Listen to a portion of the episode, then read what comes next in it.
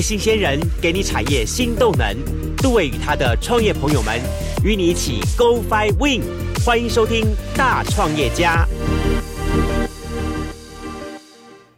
F 一零一点七兆赫教育之声教育广播电台，欢迎收听我们的大创业家节目。在今天节目当中，我们跟大家聊这个话题非常特别。我们想说，每一年的九月三号这天，对高雄来说是一个很特别的日子。为什么说呢？在今天节目当中，我要特别邀请到了一位特别嘉宾，跟大家来聊这个话题。嗯，因为这个故事呢，它可以让我们给给我们很多很多的启示跟启发。不管是一个身为一个创业者，或成为一个劳动的工作者。他都是应该去正视这个问题。好，今天我们就特别邀请到的是社团法人高雄市女性权益促进会的蒋婉思啊，蒋老师也是我们副理事长，来这边跟大家一起来开杠聊天。嗨，老师，老师你好。好，主持人好，各位听众大家好，我是蒋婉思。好，九月三号是你知道吗？民国六十二年，对不对？对，九月三号这一天我还记得。为什么要我记得？那天刚好我入学。哦，你入学？对对对，我国小一年级入学。其实我先讲一下，这个是我相信应该是老高雄人一定都知道的某种都市传说，就是呃，过去大家都知道那边有个二十五淑女墓。我之前其实还看过那种鬼故事节目，还特别来拍，就是高雄鬼景点，就会特别介绍二十五淑女墓。那它其实开头其实就像刚刚呃主持人提到，就是它其实就是一艘渡轮翻覆的一个意外，然后后来就呃那个罹难者其实就。就埋葬在那边。不过它既然叫做二十五熟女墓嘛，你其实从名称你大家就可以可以知道说，二十位女性。二十五位女性，而且那个女不只是女性哦，而且她是年轻未婚的女性，所以叫熟女嘛。哦，lady。对，你知道在我们台湾的一个民间传说里面，就是呃，应该说台湾习俗，女性死了之后是进夫家的宗祠，但是哎，如果是没有结婚的女性死了之后，可以进原生家庭的宗祠嘛？嗯，好像也也不行哦，不行。所以我们台湾其实就有一些习俗，像是姑娘庙，你。应该有听过这个概念，实定对，然后又或者是说像是冥婚有没有？冥婚也是这个概念，就是譬如说我是年轻未婚，然后就死掉的女性，然后所以她家人就是会在路上放红包嘛。那如果主持人你把它捡起来，就会出来叫你捡。有有有有有有没有？有有有有有。以前我以前家长也是跟我们说，哎，那个马路上的红包袋哈，不要乱捡了，捡了到时候就莫名其妙家里多了一个人口回来哈。对，哎，就是很多很多忌讳的东西。对，所以你你会发现，其实，在过去台湾习俗里。里面就是女生到底她有没有结婚，是她人生里面最重要，甚至你可以说是唯一重要的事情。就是她到底拿怎么安定，怎么安奉，然后到后面，哎，这个结婚这件事情在女人的生命里面是最重要。那所以既然这些女性，哎，她们都还没结婚就死掉，哎，所以这真的是在一个呃，最。应该说，回到我们的民间习俗里面，它其实就是一个非常非常高度遗憾的一件事情。就是，而且你会发现，这个传说其实也一直围绕在他们没有结婚嘛，所以他们才会出来找男人。但是老实说了哈，这个地方的的存在，包含它的事件发生，以及它后来的传说，还有有这么多人以讹传讹，不断在讲这个事情的过程当中，嗯，我也记得是一切一切，终于好像是在高雄市政府吧，那时候。做了一个什么劳工纪念公园之后，大家开始比较改观了。是，其实因为那时候呃，会立那个二十五淑女墓，其实呃，这版就在市府的协助之下做。因为当年会呃那几个离去是因为一个渡轮的意外嘛，所以等于是一个公共交通的一个意外。然后所以呃再加上配合当时的习俗，所以最后立了一个这样子的二十五淑女墓，然后就在那里让大就是可以纪念那些纪念那些女性。哦哦哦，对。不过话说从头，我们来了解一下因为很多人应该对当年所发生的故事还不是很熟悉，甚至早就已经淡忘掉了，只是知道说有一个传说的传说，都市传说在那个地方，然后怎么怎么这样东西。当然，我一直说说说，任何事情发生，它一定是很多的因缘具足。但是回国本所，它的事件发生的本体，嗯，好，当时在六十二年的。九月三号这一天，刚刚老师说了，二十五位女性工作者搭乘渡轮，在这个地方发生了一个意外。嗯嗯，他原来硕本根源，他根本就是一个呃上班的过程当中一个公共安全意外，对吧？是，其实我觉得这件事情，我觉得大家仔细想想，不知道大家会有疑惑，就是，哎，怎么会刚好有一艘渡轮，然后它刚好翻覆，死掉的都是女生，而且都是没有结婚的女生。哎，其实这里面其实大家就可以打，就是好像仿佛有一点悬疑感，就是它里面其实为什么会发生这件事情，其实是它有它历史脉络存在。呃，我之前在呃，我现在在高雄市女性学院促进会，之前我们的一些老师哈，他们其实也透过一些口述历史的方式，想要基于这样的好奇，就觉得哎，当年到底发生什么事情？为什么留下这么多鬼故事？这些女孩怎么了？所以也透过口述历史方式，呃，想要去收集呃当时还原。当时的事件是，其实这跟当时的经济背景其实有很大的一个关系。嗯，你知道民国六十几年哦，那个时候就是我们台湾经济在起飞的年代。对好，那我就各位当公开的台湾籍 income bug 是在那个时候嘛，所以哎那时候台湾人开始有一些钱可以让家里的孩子你多念一点书了。哎，可是你可以知道也不是这么的富裕嘛，所以通常如果家里只有一份钱可以让一个孩子先念，你觉得谁会先念？当然是家中儿子啊，一定是儿子先牺牲女儿啦。对对对，就是男孩子可以比较有优先的教育权嘛。对，那所以那个年代很普遍的就是女孩子哈，就是要早点出去工作，帮忙赚钱养更小的弟弟妹妹。尤其如果你是家里的长女。你其实就一定要负担这个责任，哦，甚至不是说初中毕业，甚至是国小毕业就赶快去工厂工作。然后那时候，因为呃，也是在台湾经济起飞年代，加工出口区其实非常需要大量的劳劳动力。那他们其实那些基础的劳工，他们最爱最爱请的就是女性员工。你知道为什么吗？任劳任怨。哎，主持人讲的对，没错，一个是任劳任怨，对，还有还有。还有哦，嗯，哎，随时随地可以加班，免急。我觉得讲到钱是一个很大的一个关键，就是女性对呃，当然传统观念会觉得女生那个会忍耐嘛，好听话，好教，好管理。再一个就是很实际的，你给女性的薪水比较低，对对对，比较便宜啊。你给男生还有升迁的问题，可是我今天请女生来，哎，其实不但没有升迁问题，一旦她只要比如说结婚或者她怀孕，她就可以。就要就要自动离职啊，然后我就可以换更新鲜的一批干进来。哦，所以你就发现当时的加工出口区，不管是纺织业、电子业、机械业这些基础的作业员，全部都是女工。那一批其实像我们说二叔熟女墓里面的那些女孩，其实她们就有超过一半是家里刚好是家里的长女。就是我们前面说，就是他们是长姐嘛，所以就要负担起家庭的劳动的那个经济责任，然后甚至年纪其实都还很小。那那时候船会翻覆，其实也跟一个劳动制度有关，就是呃全勤奖金。他可能薪水只有三四千块，可是他全勤奖金是七八百块。OK，所以你可以想象，那其实是他薪水里面的实质薪水里面的重要一块嘛。所以你可以想象，这些女工他们是不只不只是不敢请假，是连迟到都。完全不敢，因为迟到他的那个可能你可以想，你可以一下少了七八百块钱，你迟到可能就会扣一次，就会扣掉你五分之一的薪水。哇，这个其实是一个很大的损失。对对。那刚好会翻船那一天，其实也是呃，就是他们渡轮前后有一些延误，然后好不容易终于来了一艘船。嗯。那在那艘船，你可以想象，就是摆在那个码头很着急等待的那些女孩哦，就很怕迟到。终于来了一艘船，所以他们当然就急急忙忙。全部都挤了上去，所以那艘船原本是只能载二十几个人的小船，可是因为大家很怕迟到嘛，所以大家就硬塞、硬塞、硬塞，结果就站了六七十个人上去，可以站的、可以挂的，反正大家都是死命挤上，因为大家很怕迟到，迟到就会被扣掉很大量的薪水。那那艘船就是在这个状严重超载的状况之下，就这样摇摇晃晃、摇摇晃晃的开出了那个码头，然后就翻覆了。那其实翻覆之后，呃，当然，虽然大部分人还是被救上来，嗯，可是后来还是有二十五个人不幸溺毙。那二十五个就是我们后来说的年轻未婚的女孩啊，对，这就是呃，在那二十五个里面，其实他光是未满十四岁的就超过八个，哈，就八个。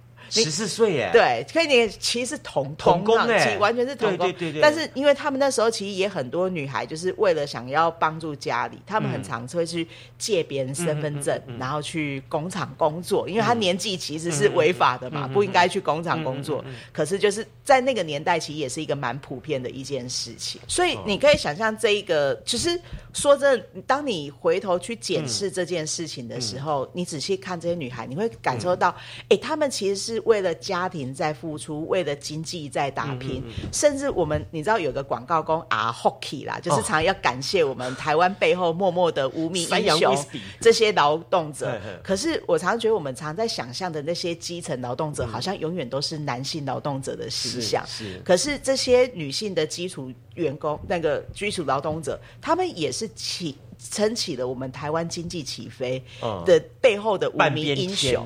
然后我们另外一个，我们女权会其实在研究这个案例，觉得很可惜的是，哎，他们其实，在台湾的经济跟劳动里面占有这么重要的一个地位。是可是为什么我们每次讲到他们的时候，都只记得说，哇，这些女孩没有结婚就死掉，好可惜。连都市传说都在围绕着他们没有结婚不甘心，嗯都市传说都在围绕着他们一定想尽办法要找男人找找男人来结婚，还有一个异性恋预设问题哈，就预设他们都是异性恋这样。对，就是我就觉得这里面其实就是你会发现这里面的传说、鬼故事的想象，嗯其实也是一个我们对于性别非常固着、刻板的对的一个偏见在这里面，甚至是一个限很高度的限制在这里面。其实，在过去我们收集完这样的故事之后，其实我们呃女权会其实那时候也呃包含我们开记者会，然后其实也跟市府有多次的沟通。那时候其实也收到市府的支持，就是觉得，哎、他们真的应该是我们应该好好纪念到纪念这一群女性的劳动者，而不是只好像只记得她没有结婚就死掉，好可惜。所以也就是因为这样，呃，我们二零零八年起，呃，这个二十五淑女墓正式改名为。呃，劳动女性纪念公园，嗯。那它的样子其实也是整个大翻新哦。就是以前二十五淑女墓的时候，它是立在楼带蒙白，就是墓碑然后踩在那边。对对对对。其实相对那个就是一个比较阴，就是大家会觉得比较阴阴的然后一般会比较不敢靠近。那我们现在是一个劳动女性纪念公园嘛，所以其实后来也有重新 Q 过的哈然后现在有做一个莲花座，安凤在那边。那那个莲花座上面其实有刻这些女性的名字、简单的生平等等，就是你会发，然后还有就是纪念当呃，就是有比较清楚的去描述当时的经济背景是什么，时代是什么，以及那个传染的事件带来的影响。就是希望大家在讲到这五个不幸逝去的女孩的时候，不要只记得她们没有结婚，想找男人。而是可以看到更多更多他们在不管家庭、经济、劳动上的一些价值。那后续其实呃，每年市府其实呃，在成立劳动女性纪念公园之后，其实每年也都会在那个就是春呃，算是春季啊，啊就清明节前后的时间在那边办呃春季活动。然后其实呃，不只是祭祀他们，其实也呃，我记得每每年其实蛮多次都会，譬如说讲一些我们高雄相关的一些对性别跟劳动的政策啦，然后我们对现在的现况调查，对对然后或是一些相关的福利措施等等，这是每年其实市府都在做的事情。经过了一番的改变改革之后，他开始有了决然新的一个新的面貌，同时更重要的重点是，开始给他诠释历史上跟社会上应该给予他新的一个定位。是好，我我我们我们既然是身为这个台湾的一份子，不能去啊，总理是想说说，哎、我们现在就是继承所得，我们现在享受这好像理所当然的。想想看，每一代每一代都有它的一个台湾断面。好像最早的时候，台湾为什么能够经济起飞？如果没有前面这些的加工出口区这些女性的。好付出的话，哪有后来的什么竹科啦、什么科学园区这些东西的诞生产生？是每一代每一代的都都有它的一个付出的意义跟想法。诶，相对更重要的重点就是，当我们知道了这个故事的时候，我们看到了整体的环境开始做了一些调整改变的时候，我们不再把它当做是一个很恐怖畏惧的事情的时候，我们反而可以用另外一种方式去亲近它，借由亲近的过程当中去告诉我们的呃市民也好，去告诉我们的这个百姓也好，他们曾经在这里发生什么事情，然后曾经为台湾这片地图，他们奉献了什么事情。没错，对对对，那我们想说，好像说，呃，市政府也在民国九十七年的时候，对它有些不同的一些定位出来，是不是？你说不同的定位，就是九七年的四月二十八号，把这个有三十多年的二十五淑女墓正式叫做劳动女性纪念公园，有这个转变，对不对？哈，是。我我也很好奇，说说从二十五淑女墓这个名称转变成为一个叫做劳动女性纪念公园，这其中对我们一般人说啊，就是改个名字嘛，就有这么这么了不起的事情吗？嗯，但是这里面事实上是有一些很大不同的定位，是不是？我觉得他在里面还有一个挑战，就是你会发现以前叫二叔淑女墓，它其实那个焦点其实是放在那个不只是女哦，是淑女嘛。啊，lady。淑对淑女 淑女的，其实她在过 对过去的意思大概就是就像你说狗牛啊，就是不 结婚呢的女孩子这样子。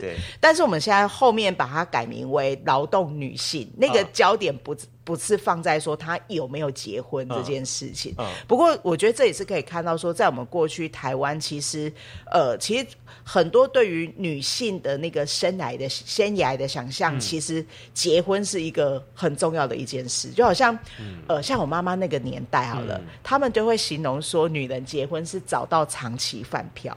哎，可是换一个角度想，是在那个年代哈，其实不止那个年代，其实台湾大概民国八十几年以前，其实很普遍，中小企业都存在着一个叫做单身禁运条款。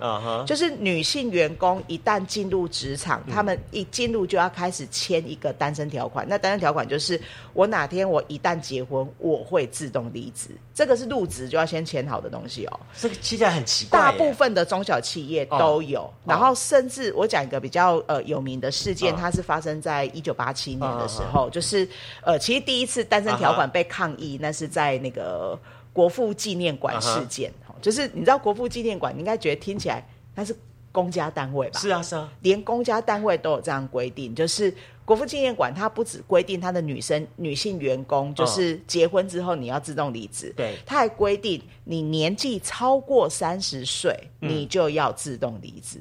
超过三十岁，三十岁主持人你要不要猜猜看，为什么超过三十岁？就女生不能超过三十岁，不能在那边工作。三十岁为什么自动离职？这我对这国父纪念馆哎，对对对，我想为什么女我我真想不出来。女生这结婚之后不可以工作你可能还比较好猜，就是因为以前传统观念就是家庭跟工作是不可能兼顾的事情嘛。你一旦进入家庭，你就需要去好好的奉献你的家庭，对相夫教子，就工作就放掉。对哎，可是超过三十岁，这个其实是有趣，就是呃，一九八七年的时候，那时候那那时候国父纪念馆一嗯次解职了一大批哦、四五十个女性员工这样子。然后你知道那个年代开始女性意识比较抬头了对，不像以前那么乖了。对对对哦，大家开，而且那时候台湾也那个解严了，嗯所以比较可以。抗议，因为以前在那之前其实不可不可以抗，没有抗议这件事嘛，哈。是是是对。然后那时候，所以那几个被解职的女性员工就一起上街头，他们就呃，他们举的布条是呃嗯保障妇女工作权，他们就觉得哎你这么讲，我有印象了。他们就开始觉得，哎、为什么男生明明三十岁还可以在那边工作啊？为什么我对三十岁就要出去？对那所以因为他们上街抗议嘛，那个年代上街抗议也很少了，哈，所以嗯当然那个新闻媒体就会有注意，所以后来媒体其实也有去采访那个国父纪念馆。嗯嗯嗯那其实国父纪念馆的一个正式的回应发言，他们有解释说，为什么女人超过三十岁不可以在那里。他们的理由是哈，国父纪念馆是我国的最高文物机构，里面摆放的是我国尊贵文物。那在这里工作的女性需要以礼端庄接待外宾，但女人一旦年满三十岁，人老珠黄。这四个字敢写出来哦。对，这个是只有在历史文件上留下来的字，太厉害他他就是很理直气壮说啊，你三十岁就黄了啊，嗯啊，你黄了就不能哦，我第哎夸金吗？这太夸张了，太夸张了。所以我觉得这个是也是我们，你看我们现在，对我觉得会讲夸张是，你会发现我们时代真的有进步，对对对对哇，这怎么可能？你怎么可能当着媒体的面，然后去讲说女人三十岁就黄掉了，嗯不可以出来工作，你要好好关在关在家里？哈，就是哎，可是那时候他们却是用一种很理所当然、理直气壮的方式把它讲出来。其实直到现在，嗯你从最新的统计里面，你还是会发现说，女性离职的嗯大部分的原因跟怀孕。生育其实是有很大很大的对关联。对这个其实就是我们其实还是会看到女性可不可以在劳动里面继续参与这件事情，其实就是一个性别比较明显的一个差异存在。对这样对对哼所以这么说好了，这个诶二十这个从我们的这个事件哈，当年的这个、呃事件发生到现在，算一算有几年了？五十年。呃，对，今年五十年。哇，一下提醒我，大概也这么大年纪了。我觉得各位听众可以算算算看哦，小学一年级嘛，哈，啊再加五十嘛，哈，哎，啊那那，这样应该是十八岁吧，哈，应该是这个意思。老师 数学没有很好。老师果然是学学女性意识的，不是学这个数数学的。不，当然啦，经过这么五十年之后，对我们可以有些什么样的启发的想法呢？嗯，你会建议大家？我觉得这里面其实就有一个很大的差异，是因为我们刚刚其实就有讲到说，过去我们其实讲起来觉得你觉得好离奇的事情，现在其实呃过去会觉得理所当然的事情，现在讲起来觉得很离奇这样。那我觉得这里面其实也是一个观念的改变，然后也是，但是也是表示我们在面临新的议题，就好像我们在讲呃以前早年那年代，女生结了婚之后还可不可以继续工作，哎，以前它确实是一个争议性的一个议题哦，就是这时候可能还会有很多论争，觉得女人这样没办法好好照顾孩子，孩子的成长怎么办？你怎么可以牺牲掉你的家庭？就是女人结婚之后可以工作，可能会有很多很多问号，你会觉得还有要牺牲。对，可是，在我们二零二三年的现在，女人结婚之后可不可以工作？我相信大部分人都会觉得啊，当然可以啊，不然你的钱是够吗？哦，就是你会发现这里面的问题，它其实是有转换。嗯，可是它虽然问题有转换，女人可以继续工作，可是它于是它就产生了新的问题。新的问题是什么？女人虽然可以继续留在职场，不会因为结婚被 fire 掉，嗯，哎，可是她在家庭里面还是必须扮演负担大部分照顾责任的那个角色，嗯，哎，于是我们就有一个名词叫做双绑，哦，就是两边都绑在一起，家庭要事业，两边其实是需要兼顾，嗯，这个其实也是很多女性，呃，不用讲到说在职场啊，甚至是她在求职面试的时候，其实就会很常直接被问说，哦啊，你小孩。这么小哦哦，那你有办法兼顾照顾小朋友吗？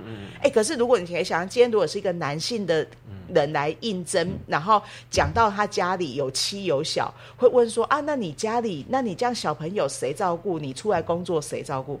相对男性工作者比较不会去面临预预设到说你就是需要想办法去兼顾。对对。但是女生确实，我们这整个社会，不管是呃。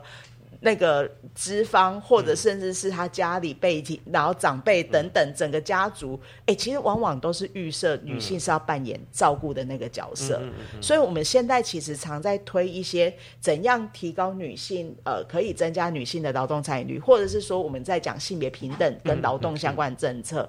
哎，其实里面有很多的面向，就会再去谈家庭照顾的这一块，这一块如何由我们的社会政，就是一些政策还有福利来把它补足。这个其实就是新的焦点，这样。老师这样的这一块，我们待下一段，让我们可以好好再聊一聊。好，好，呃，不过我想说，好像我们劳工局也特别针对了这个女性的，呃，这个每一年当中，在三月十二号是吧？哇，植树节，植树节每年每一年时间会换的，每年时间今年是在植树节，三月十二号。的礼拜天下午三点三十分，在吉星劳动女性纪念公园要举办，哇，很棒哦！邀请到中州国小的学小朋友来做直笛演表演着《四季红》，还有《望春风》，还有演唱这个春季的主题歌曲。那么，希望大家呢，在这个地方既有共同的聚会呢，然后来回忆、也怀念、也感恩、感谢这一群女性劳工为我们的这块台湾的母土所付出的贡献跟牺牲。好，当然他们的牺牲经过了五十年之后，有这么多的这些的后续的产生，而且我觉得，就像我们今天在节目当中，我们能够很坦然的聊这个问题，然后甚至于我们把这个问题的症结点也能够进一步去探讨这个问题，我觉得这也是对他们来说一种坎坷告慰的事情。经过五十年之后的台湾，我们确实是已经有进步了。好，但是我们还可以更好，怎么更好呢？我们先休息一下，马上回来节目现场。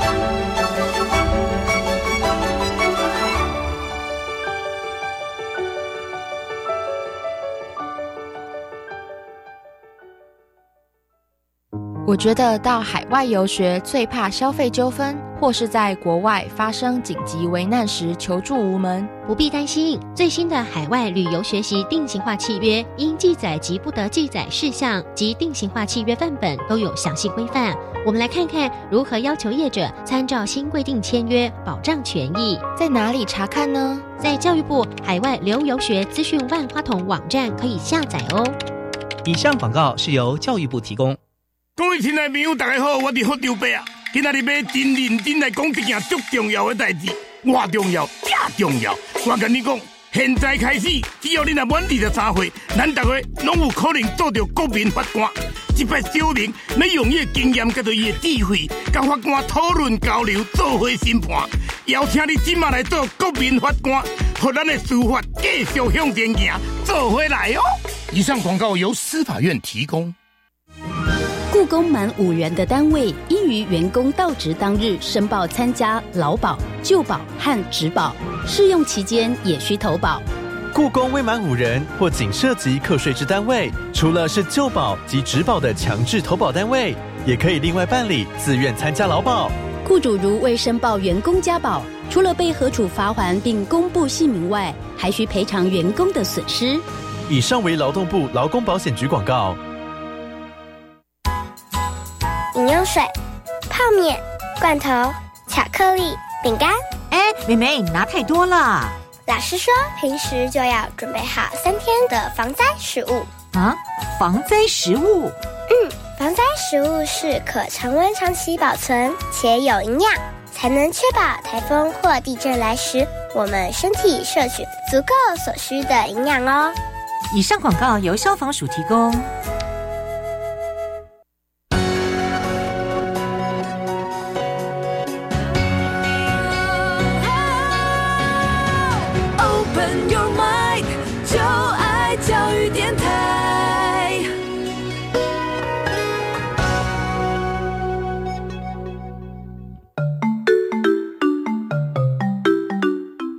教育广播电台高雄分台，我们的收听频率是高平地区 FM 一零一点七，恒春地区 FM 九九点三，澎湖地区 FM 九九点一，江南地区 FM 一零七点七。欢迎您收听教育电台所制播的优质节目。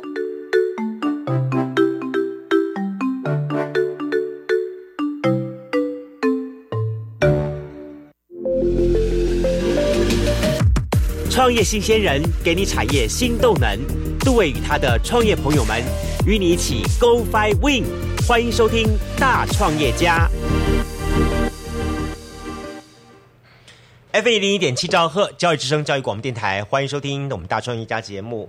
好，回到节目线上，在今天节目当中呢，我们从一个历史的事件，发生在民国六十二年九月三号的这一起高雄市的这个。呃，算是轮渡站一个非常不幸的交通意外事件，所引发了那么高雄市迄今在很多老一代的印象当中所谓的二十五熟女公墓事迹，然后一直到后来，啊，在二零零八年的时候呢，那么经过高雄市政府重新给予它的新的定位，叫做劳动女性的纪念公园，那么甚至于在后来一步一步，大家开始去面对。这些事件当中所开始产生的新的一个概念想法，虽然他就说女性撑起半边天，我看不止半边天，应该是像刚老师说的一样哦，哦，说的是女性哈，不只是要照顾要赚钱，回到家里面还要照顾家里面，如果不照顾家里面，还要被嫌，然后重点是还要能够 say again，嗯，不 say again 还还被嫌，嫌完之后呢，你还得要很。眼泪往肚子里吞，继续的为这个家庭做任何的付出，这条路真的很不容易。所以呢，今天节目呢，我们非常高兴邀请到的就是我们的这个呃蒋满思蒋老师，那么同时也是我们社团法人高雄市女性权益促进会的副理事长。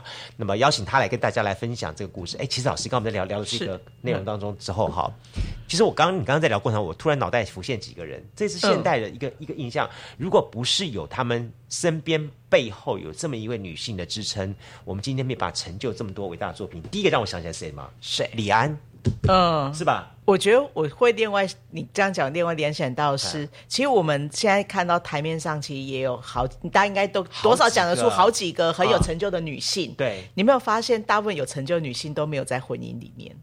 其实你仔细想想，就是我们传统的这种嗯。家、婚姻家庭制度，其实对于女性的发展来说，其实相对的真的会受到更多更多的压迫。嗯。我觉得这是我们很实际可以、很实质可以看到，嗯就是我们现在即使是女性可以去工作，哎，但是女性她们要工作有没有办法嗯。兼顾家庭？哎，这个还是往往是在职场上，他们甚至是要面临到的一个抉择，嗯嗯好像就是一个二选一的事情。嗯。然后又或者是说，哎，如果他同时要兼顾家庭，可能相对就比较没有办法去拼事业，嗯。去冲刺事业。嗯。可是你会发现说，哎，男生真的比较少被要求说，你的工作也要能兼顾家庭。嗯。呃，之前联合国在讲性别跟劳动议题的时候，嗯。他们就有讲一个、呃，我觉得一个很有趣的开头，他就说女人的人口嗯。占了世界的二分之一，嗯。好、这没有问题。嗯。那女人其实名下呃，女人领的薪水嗯。其实是占了十分之一。如果以全世界来说，嗯哼哼哼。女人名下拥有的资产只有百分之一，嗯。但是女人做了三分之二的工作。嗯。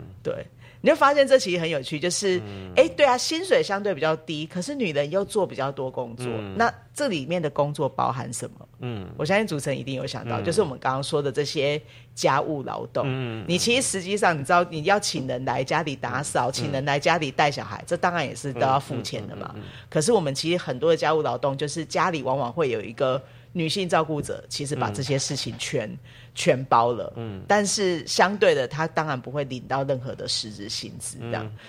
所以啊，现在女性在整个的社会结构当中，老师，你觉得到底我们的观念改变一点没有？我觉得其实还是有，但是我觉得我们现在其实也面临到一个新的议题啦，啊就是呃，我常觉得我们政府其实在这些呃家务劳动的这些政策上，其实真的有越做越好。嗯我觉得这其实呃讨论其实是都有很出来，因为我们女性主义者很常讲一句话，就是 the personal is the political，意思就是说个人即政治。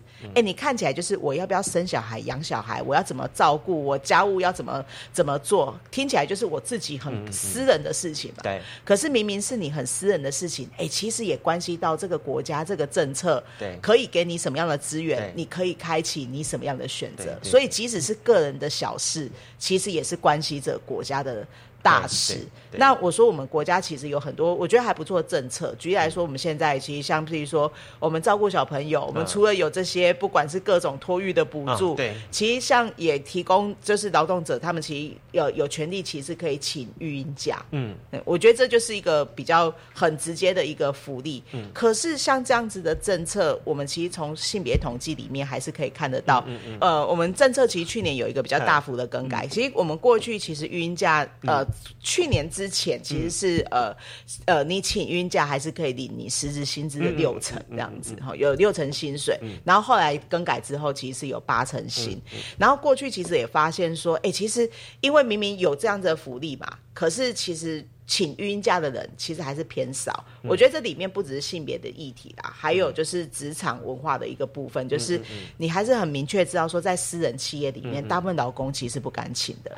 如果我今天请育婴假，我就是有决心，我不会回来。对。对他们来说其实是这样，我就是不会回来，我才会请。对。然后所以相对的，就是我请了之后，我还可以回来，可能相对是公部门啊、老师啊这样子的公教单位，他比较不担心说我请了之后我对，我因为会有一个好。大框架在那边，对我看照着这走，你大家就没什么问题。对，所以有不一定敢请。嗯然后再第二部分是说，我们实质会看到在统计里嗯面，就是其实孕假从来没有规定说到底是妈妈生的妈妈请还是肇事者，对。不是肇事者，呃爸 爸爸也可以请，然后 就是为什么讲肇事者，就是啊也是他肇事啊，才会有这件肇事逃逸事啊，肇事逃逸。对，好啦，就是到底他没有规定，就是妈妈请还是爸爸还是爸爸请这样？对对。对。可是你从统计面会发现说，哎，其实八成以上其实是妈妈请，然后爸爸请的比例是百分之十几。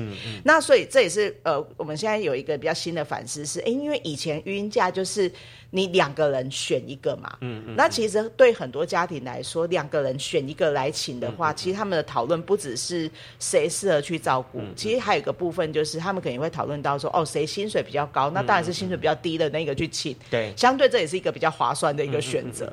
哎、所以你会发现，因为我们这个社会其实平均女性薪资还是是比较低哈、嗯就是大概只到呃到两个还是大概是八成，大家占八成而已这样。所以女性钱比例其实也是很很。很高这样。对所以男生过去请的那个薪呃请孕假比例大概是百分之呃，我记得是前两年大概大概百分之十八左右。可是我们从去年开始有个新的政策是没有规定只有一方可以请，嗯你可以两个一起请，嗯。哎，这是一个比较新的一个尝试。嗯因为老师你讲这东西，我我跟你讲，因为之前我我朋友他妹妹就这样子，他们在呃日资企业哦，日本日本老板的情况，嗯那就是先是呃生产假，后来接着育婴假，疫情请了一年多快两年这样时间。嗯老实说，在日资的企业当中，他们的制度已经相当健全了，他们照的方式走这样情况。那当然，在回去的过程当中，他也面临到很大的一个难题，说我要不要为了孩子牺牲？嗯因为他是一个非常优秀的一个翻译人才，帮日本老板做翻译，然后为了孩子跟他的人生发展，因为他已经到了日文非常高的一个 la- label 了，然后他甚至可以对帮协助日本老板对国际做简报了。那这两者之间，他就在做一直在做取舍、取舍、取舍。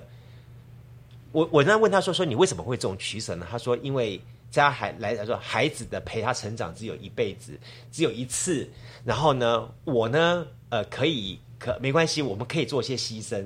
所以大家的思考永远是这一套的东西。然后呢，但是我问他说，你有没有想想你老公回来帮忙呢？他说不要啦，让老公好好的发展他的事业，我们做我们做牺牲就好了。所以永远是这样，母亲永远是这样的角色，女性永远这样的角色，这样这样去循环。所以或许或许在现在所谓两权平等的世界，大家可以开始出现这种这种概念要做调整了。没有说规定说一定要是男性，一定要是女性。嗯，本来就是你们两夫妻俩可以做协调的事情，这样子。我我觉得主持人讲到一个很棒，很就是也是我们现在一直在推的观念，就是其实我们因因为过去其实都会很误会说、啊，你们在讲这些女性的权益，好像就是感觉以后就是女生出去工作，男生要在家带小孩，对对对。真的不是这样，而是我们希望可以开创的是协商跟选择的空间，不是因为你是女人你就只能怎样，或是你是男人你就一定要那样，而是我们可以视我们两个当下的状况、我们的薪资、我们的工作情况，我们可以有个更呃弹性的协商调整空间，而不是因为被性别框架捆绑住。然后我另外其实也想到一个，我觉得其实可以补充的是，我们现在社会其实也对于呃，我觉得我现在有观察到一个部分，就是也越来越多男生其实愿意加入照顾育儿的工作。对对对对。其实我真的觉得蛮多，可是我们这社会其实对于男性育儿这件事情，我必须老实说，真的没那么友善。好、就好像我们到现在还是很多公共空间尿布台都只装在女生厕所。所。对。我超多男生朋友他们会悬空换尿布的哦，就是你会发现他们可能必须练出这样的招式，或者是到对那那个无障碍厕所，然后又或者是说，呃，我想到我一个朋友经验，他是在我们台湾一间很有名的媒体公司工作，就是大超大公司，然后制度其实也也很完整哦。然后他们所以呃，相对的虽然是私人企业，可是他其实是敢请育婴假，因为前面也都有别的同事请过嘛，他觉得其实是 OK 的事情这样。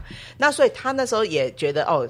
他想去请育婴假，可是直到请假的时候，他才突然意识到一件事情，就是虽然前面很多人请，可是从来没有男生请过。他是第一个在那一间媒体公司里面请育婴假的男性。嗯，因为当他要请育婴假的时候，他主管的第一个关切就是。你老婆呢？你老婆还好吗？你太太怎么了？是你太太出了什么事情，然后你才会需要请育婴假？可他就越想越疑惑，就是，哎、如果是其他的女性职员请育婴假，从来没有人问她说你老公还好吗？你老公是不是出事了？不会有人觉得是她老公出事。可是为什么她作为一个男性请育婴假的时候，主管第一个想象是你老婆一定是出事了，你才会。出来请育婴假，嗯，那当然，它中间有很多的说明，其实包含就是，呃，其实他们夫妻协商的那个过程也很简单，就是理由就是啊，老婆薪水比较高，啊，所以他觉得他请其实比较划算嘛，就是对家庭的经济来说影响比较小。然后再来就是他自己也很喜欢小孩，就像你刚刚说的，小孩成长只有一次啊，他想要回去陪小朋友，对他来说是很重要的事情，所以哎、他也喜欢。哎、可是他在这个过程里面，他就发现主管突然打结了。因为其他女性员工要起孕假的时候，主管其实就是照流程走嘛。可是主管就会开始啊啊，你这样，啊我们本来要派你去哪里啊？这个啊，就是你会发现主管有一种嗯欲言又止，觉得不好，可是他又没有办法很直接的说出 到底哪里不好，可是又只能很，然后就是你一个男人家啊，这样回去带小孩，嗯，好像，然后那个好像背后其实就有很多的想象。然后下个跳出来应该是她婆婆，然后你竟然叫我儿子在家里面。哎，其实我后来发现，他们请孕假不止男生请孕假，不只是婆婆有意见，就是连他岳父岳母都有意见。对，就是连他岳父岳母都会回来跟女儿说：“你不要那么强势，你可是和你强势跟阿勒对，你看你好杂不咋不呢？嘿，就是请孕假那会夸鸡巴共打个切，就是连他的岳父岳母其实都反对这件事情。所以他们其实光是要请育婴假这件事情，他们要说服的不只是职场的。”老板，然后也包含就是公公婆婆、岳父岳母，所有的亲族好友都要解释：我太太没事，我太太很好，我太太很健康，我太太赚很多钱，所以我要请。就是你会发现，他需要不断的反复证明这件事情。这其实也就是我说，为什么我常觉得我们这社会其实对于男人育儿这件事情，也觉得有很还，我觉得不只是不友善，也有好多的不信赖，就觉得阿丽姐扎波郎哎要吗？嗯。可是我常觉得带小孩谁天生会啊？啊，都马是学的，难道女人天生就会吗？我觉得没有这件事啊，大家都马是学的。你让我想起来说说，我我我认识几个哈，我的朋友做网红工做网红的，然后他们就说说，呃，像一个朋友是 Christine，他他就是这样的，他说他他当初没有想到想要做这个料理这一块，是因为说刚好本身有兴趣，但是因为刚好回到家里面去照顾他的孩子，就开始说我就把我照顾孩子的这个。做料理给孩子过程，我把它拍下来，慢慢慢的，哎，在网络上找到一条不一样的一条道路出来。嗯，其实我觉得大家真的可以改变一下思维，说，呃，不是因为在过去我们认为说传统的能够做所谓职业的概念，就是大家认为是这样一个职场这样职业概念。其实现在有非常多非常多可以选择的事项，那。不管是呃我们所谓的工作模式，甚至于所谓的一个呃创业模式，太多太多了。最简单一点是，我们从来没有想到说说我们可以在家办公，但是一个 COVID nineteen 之后，现在大家都习惯在家办公。有，我今天早上就在家开会。现在大家都都已经找到了那个那个方法了，对不对？所以很多时候都是人，他本来就是一个可以调节性很大的一个一个一个动物。然后我们在一个群居社会当中，我们有很多种的模式。可以去找寻，然后不要只是坚持说我们传统是什么，我们就只能做什么。所以这样情况之下的话，可能在某个年代，它是因为那个年代的结构组合，你必须要变成这样情况。但随着日换星移，那时代在转变，在进步，我们应该要不断用新的一些的想法去去思考这个问题。嗯，但不管怎么样，我是觉得说大家呃呃。对于我们回归到我们今天一开始所谈的事情，就是从二十五熟女墓的这个事情开始到现在五十年了，五十年的台湾开始有五十年的转变跟进步。那老师再来看，觉得我们说，呃，五十年有这么多的努力，也经过发生这么多事情之后，比较起。世界的水平来说，我们台湾在这方面来说，我们的启蒙程度如何？我们的进步程度如何呢？我必须说，台湾在性别平等这件事情，绝对是。在世界很前面，真的。最新的性别平指数，我们台湾占的是第六名。哦，对，然后我们是亚洲第一。哦哦哦。我我因为我觉得我们台湾其实很棒，是我们其实相对的，比起很多国家，临近很多国家，其实我们的法规其实是还是蛮完整的。像我们不管上在，譬如说劳动议题好了，我们就有性别工作平等法。对，我们里面其实就有很明确的这些呃产假啊，然后肇事者有陪产假啦，哈，然后。或是生理假等等，然后也有规定，就是譬如说，呃，你某个呃程度以上的企业，其实相对要有一些托婴育儿的设施，然后我们整个政府其实也有相对的配套。其实光是从政策面向来说，我们台湾其实是真的是非常非常的走在前面。我举一个，我举一个，譬如说，大家很常误会，大家很很常觉得说，哎，美国好像可能会比较性别平等，其实没有呢。我必须说，像比如说，我们想那个产假这件事情，他们。其实没有规定，你知道吗？他们对对，他们是没有像台湾嘛。台湾其实就是有一个很明确的法规，就是我们是有产假。对对。可是其实美国大部分州是没有这个东西的。哦。对对，可是我们台湾相对的，呃，面对到生育这件事情，其实我觉得福利措施。配套其实是有，不过反过来另外一个问题就是，我说真的，就是虽然有些问题被解决，它一样还是会有新的议题，就好像有这些福利措施，哎，他到底敢不敢用这个假？他敢不敢去申请这个福利？这里面也要面临到我们整个社会对这个议题是否友善，还有那个集体的压力是什么。那我觉得有时候回到我们比较整体的面向，就是、因为大家知道我们现在整个国家其实一直在很焦虑少子化这件事情嘛，就是大家都不愿意生小孩。可是我觉得另外反面的一个思想就是，大家不愿意生小孩，其实也是因为我们可能对于育儿这件事情的友善程度，其实还是不。还是有很大的进步空间，因为可能对多数人来说，他觉得生育这件事情，他可能要牺牲太多的事情，可能甚至他的事业就没有办法继续的往前冲。那在这样的权衡之下，现在诶，大家其实觉得我有别的选择，因为以前真的不会有觉得，以前就觉得生育是必然的嘛。可是现在大家就觉得有一样的选择，如果是只能二选一的话，那我可能会选择事业或什么。所以我觉得这跟我们整体的国家福利政策有没有办法让呃托育啊，整个育儿照顾还有社会氛围，透过教育的方式让氛围其实变得更友善。我觉得这件事情都非常非常的重要。这样，下一步呢？你觉得台湾应该可以朝更怎么样的方式会达到更好的效果呢？女权会这几年其实一直在做的事情，就是我们在做很多呃社区长辈的那个性平教育，因为其实说真的，长辈。他们也是在性别的压迫底下长大的。嗯，我举个例子好了，每次我在社区演讲，因为通常进社区演讲，通常都是那种阿公阿妈等级嘛。嗯嗯。那其实每次在跟他们讲到他们最有感觉一件事情，就是分财产。嗯。就是分财产的时候，好多好多阿妈都被盖去带去盖那个抛弃继承章。嗯哼，这个是很多阿妈他们有的真实经验，就是哇，对，这是很普遍的事情很伤哎、很普遍的事情。就是你每次进到社区讲，然后就是会有阿嬷开始讲到他们怎么被带去盖章什么这样子。嗯嗯嗯就是其实你就发现，在这底下，呃，其实这样有不同的性别压迫存在。然后其实讲到这些事情的时候，他们都能把它弄为 keep up 的嘛。其实很多阿嬷当年盖下那个章，其实心里还是有很多很多埋怨。然后问他说啊，为什么要盖？他就觉得啊，就是想说卖完给家庭和乐啊，盖的有没有比较和乐？其实也没有哈。他啊然后就开始后面有很多脏话出现这样子。对，这这进社区演讲会有很精彩的事情，就是但是我觉得也是从他们自己身上的这些被压迫经验，其实可以带领他们一起来反思。那如果我们想翻转这件事情，可以怎么做？我觉得有时候过去发生的，我们真的很难改变。嗯可是我们同样都是在性别压迫底下长大的人，我们可以共同一起来做，就是我们不要再把这个压迫往下传下去。我觉得这个是我们现在可以一起来做的。这是很棒的对重要重点一个这个概念这样子。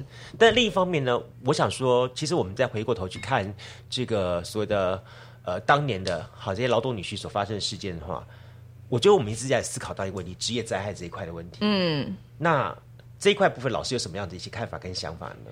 其实呃，我觉得你因为像这个事件，它其实比较是在当年的那个算是上班交通途中的一个意外。呃，我觉得这其实是一个呃比较有被看见的一个部分。不过呃，我觉得也要跟大家来思考，就是、呃，我们其实常在看那个职灾的一些。议题的时候，其实就会发现说，那种比较呃，其实里面当然会有一些性别的议题存在，包含就是譬如说，我们常会一些比较高危险性的工作，其实会发现那个其实还是男性的比例会是会比较偏，会比较偏高这样。那我觉得这里面也是我们可以再额外来讨论到的一个是职业的性别隔离，还有我们对于呃。男子气概的一个想象，就是好像男生就不用怕危险。我觉得这个是我们在性别教育里面会常去翻转反思的一件事情。就是呃，我我举一个跟劳动比较没关系，但是我想要学生都跟我说，老师就好像约会的时候啊，就是我们男生女生走在一起，男生就就要走在靠马路那一面，让女生保护女生走在里面。可是他们每次讲到这件事情的时候，我都会很疑惑说，男生又比较不怕被车撞吗？男生又比较撞不死吗？你撞了也会死啊！那明明如果你觉得危险，你为什么要故意往危险的那个方向站？所以我觉得这真的也是男性劳动者在这些职场里面，其实我觉得常见的那些伤害，不只是、呃，不管是危险的场场所，或者是他们的心理的一些压力，是更不容易被说出口。我觉得这也是我们在做呃性别教育的时候，其实会另外额外注意的事真的，我发觉啊，这个性别教育啊，真的是会在很多的面向当中会结合，会反映出来。那不管是在职场，不管是在创业，不管是在校园，不管是在社会，很多很多方面都有这个方面的问题。嗯，那最好方法就是从现在开始，我们的这些的呃家长们或者孩子们就带着他们开始去认识这个东西。好，所以呢，我们刚刚也回到前面讲说，我们每一年这个春，今年的三月十二号这一天，我们每年在办这个呃春季活动。今年是三月十二号，那么在这个地方来办的活动，哎，我听说这个活动从一百零八年开始就推出了，还跟你们推出来的这个勿忘影中人哦，老照片呐、还有二十多位这些的。从老照片开始到我的理工时代，到很多很多的这些回忆的这些活动哈，还因此得奖哈。大概这个方面有些什么样子的这个过去做哪些事情？那在今年哈会有一些什么样特色的事情哈？再跟我们大家分享一下。呃，其实应该说春季这活动是持续非常非常多年。那其中有一个比较有特色是，呃，其实，在一零八年的时候，那时候我们女权会跟劳工局，其实我们有一些这一系列合作，就是，哎，我们想要找出过去这些劳动女性的一些。样子对一些哇。像身影的样子，所以我们其实也发起了那个老照片收集的活动，然后其实就很多当年曾经在加工出口区哦。工作的这些呃，其实就是阿姨们哈，对，然后他们其实都有来拿他的照片来给我们扫描然后到我们存档，其实这样子的存档其实也国呃放在国家记忆库里面对，然后所以大家其实，在国家记忆库里面，其实搜寻那个劳动女性，其实都可以找到他们当年的一个照片。那其实这样子的一个联合展览加上记忆活动，过去其实呃也高雄市政府的劳工局也因此有获得那个性别创新的金星奖哦很，棒，嗯这个很棒。对，我觉得其实这个不只是对于从事公务人员的一份鼓励哈，更重点是说他们也在做一件好，那么影响到我们一代一代的，不管是市民或是国民，也很重要的一件事情。很多事情都要靠。生根扎根，那你这一代你做了，那毕竟在未来的某一个 moment 一个时刻，它一定会造成一些更多的影响。那所以才说，不管是政策法令，甚至是包含他们所做的一些事情，才能让将来我们的下一代的孩子们，他们想说说我们为什么这么做，我们可以做这么做，可以让我们整个社会有更多的公平性存在。是嘿，这真的是非常棒的事情。所以今年的三月十二号礼拜天下午三点三十分，就在迄今的劳动女性公园有非常多的活动，包含了中州国小的这个直笛表演。那另外还有我刚刚一直讲的这个春季主题集，叫做《紧绷的嗯忙》。很好，这首歌哎，大家有现在听到这首歌曲 了，紧绷的嗯忙》。我们主持人用紧绷的台语来跟大家讲紧绷的嗯忙。嘿哦，我做我做了了的，我也很努力了。嗨，好，但不管怎么样子，我其实从从每一个我们所做的事情当中，都可以感受出来，我们站在这个的世代的人，我们往前去看过去所发生的事情，跟往后去看之前之后我们期待所发生的事情，那我们就站在这个历史的这个。有点像是我们一个节点也好，有点有点像是一个灯塔也好吧。我们如果现在不去做这些事情，不带着你的孩子去关心这些事情的话，将来就不会有整个社会国家的改变。那真的很希望大家哈，今天除了听完我们节目当中之后呢，听到蒋老师啊跟大家来讲的这些内容之后呢，我觉得呃很棒的一点是说，我也感谢朋友们，今天我们的听众朋友们能够把这一期节目完整的听完，因为你听完就代表说。一定会在你的心目当中种个种子下来。那这种子呢，日后一定有一天它会慢慢的发芽。我们不管它在什么时候发芽，但是我们希望这颗种子在你心目当中慢慢去让你思考到说，有关于两性的平权，有关于在职场职灾的问题，有关于在职场上面我们应该用什么方式来看待两性的问题，总有一天让它发芽起来，这是一件非常好的事情。将来有机会的话，大家多多参加我们这个女性权益促进会的相是关的相关的活动。欢迎大家，我们都免费的。非常好，非常好。有有，我们那年那个年代，我们我们那年我们是这样参加妇女新知协会的。嗯后来开始慢慢有更多更多的女性社团体，嗯让我们大家开始思考这方面问题，我觉得是非常棒的。好，记得一点，一定要把这颗种子种种在你的心目当中，种在你心里面，然后不要去管说，好，我在当下我做了什么事情。即便是听完一集节目，即便是看完一本书、看完一个资料，甚至参加一个活动，它都是一件好的事情。那都希望这个社会能够更好的一个转变跟发展，好吧？好，今天我们非常高兴，非常感谢邀请到的社团法人高雄市女性权益促进会，我们蒋婉思蒋老师副理事长来节目跟大家来聊。那么今天我们谈论的这个话题，我发现有跟老师好多还有很多话可以聊，有有有，太好了，我们有共同的话题，好很 好。再次感谢老师，谢谢你，谢谢，好谢谢好谢谢拜拜，拜拜嘿